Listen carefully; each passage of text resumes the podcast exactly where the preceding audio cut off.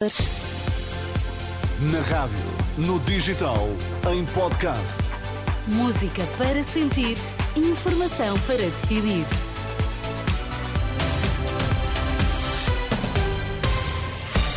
Notícias da Uma na Renascença com a Filipa Ribeiro para já os destaques. Boa tarde. Olá, boa tarde. Passagem de testemunho no PS. António Costa e Pedro Nuno Santos já estão reunidos. Na antevisão do clássico, Sérgio Conceição olha para o jogo com o Sporting como um desafio da Champions. António Costa já está reunido com Pedro Nuno Santos. Nove anos depois, o líder santo do PS passa o testemunho ao novo secretário-geral eleito. À chegada à sede nacional do partido, no Largo do Rato, em Lisboa, António Costa parabenizou o sucessor. Está bom? Olá. Tudo bem? Tudo bem? Bem-vindo. Obrigado. É? E parabéns. Muito obrigado. É. Olá, bom dia a todos. A reunião entre os dois continua em privado. Pedro Nuno Santos é o novo líder do PS. Venceu ontem as eleições diretas com 62% dos votos dos militantes socialistas.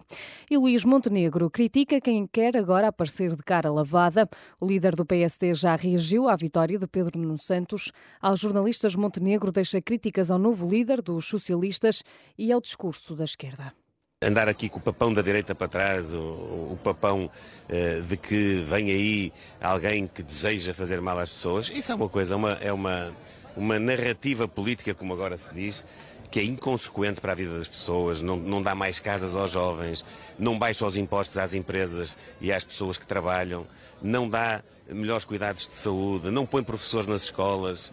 E todos aqueles que andaram estes oito anos a vender-nos a ilusão de que tudo isso ia acontecer e não aconteceu, muitos deles com responsabilidades acrescidas em setores fundamentais, como por exemplo a habitação, como as infraestruturas, querem agora eh, aparecer aos olhos dos portugueses de cara lavada, eh, prometendo fazer exatamente o contrário do que há um mês e meio atrás diziam aos portugueses. As críticas de Luís Montenegro deixadas esta manhã em Aroca. Na véspera do Dia Internacional do Migrante, o Papa Francisco pede uma resposta humanitária ao drama dos migrantes que tentam atravessar a fronteira entre a Colômbia e o Panamá.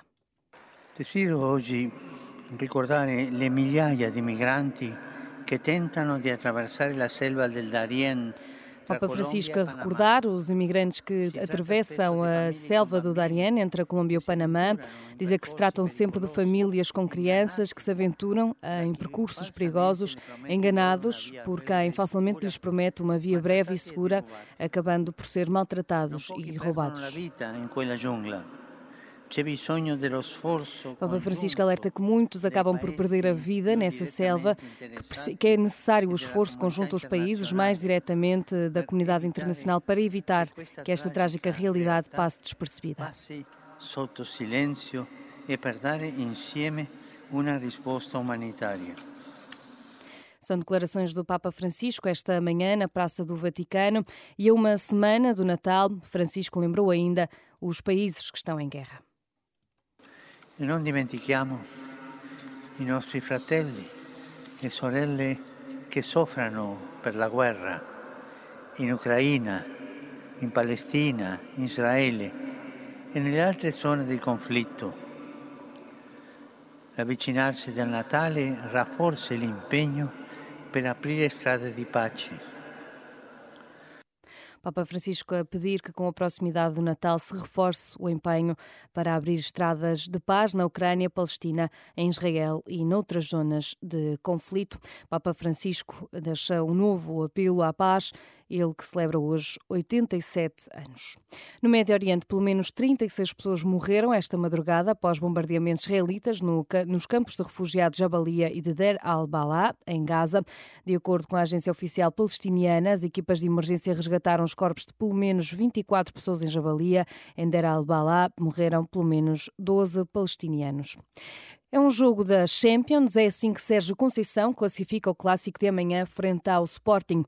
Na habitual conferência de imprensa de antevisão, o treinador do Futebol Clube do Porto admite um jogo difícil e espera estar à altura para derrotar o adversário. É um jogo praticamente de, como eu digo, de Champions. É um jogo onde, vamos, onde vai exigir de nós estarmos ao mais, ao mais alto nível em todos os momentos do jogo, eh, na questão da, da mentalidade esperemos estar à altura uh, deste, mesmo, deste mesmo clássico que, que, é importante para nós. Um rival direto, uh, onde eu digo, costumo dizer que vale seis pontos, são três que ganhamos e três que não deixamos ganhar o adversário. Também tenho consciência, não é neste momento, a 14 jornada que se decidem campeonatos, apesar de nós sabermos a importância do, do jogo. Avisando o técnico dos Dragões para o jogo do Sporting em Alvalade, Sérgio Conceição não adianta se Pep vai alinhar no clássico. O defesa será avaliado até à hora do jogo. O Sporting Futebol Clube do Porto joga-se amanhã às 8 h quarto da noite em Alvalade. Tem relato aqui na Renascença e pode acompanhar também ao minuto em rr.pt. Também hoje a marcar a jornada 14 à Sporting de Braga Benfica. Jogo agendado para o Minho às 8 h 30 da noite para acompanhar na Renascença mais logo numa emissão especial Bola Branca.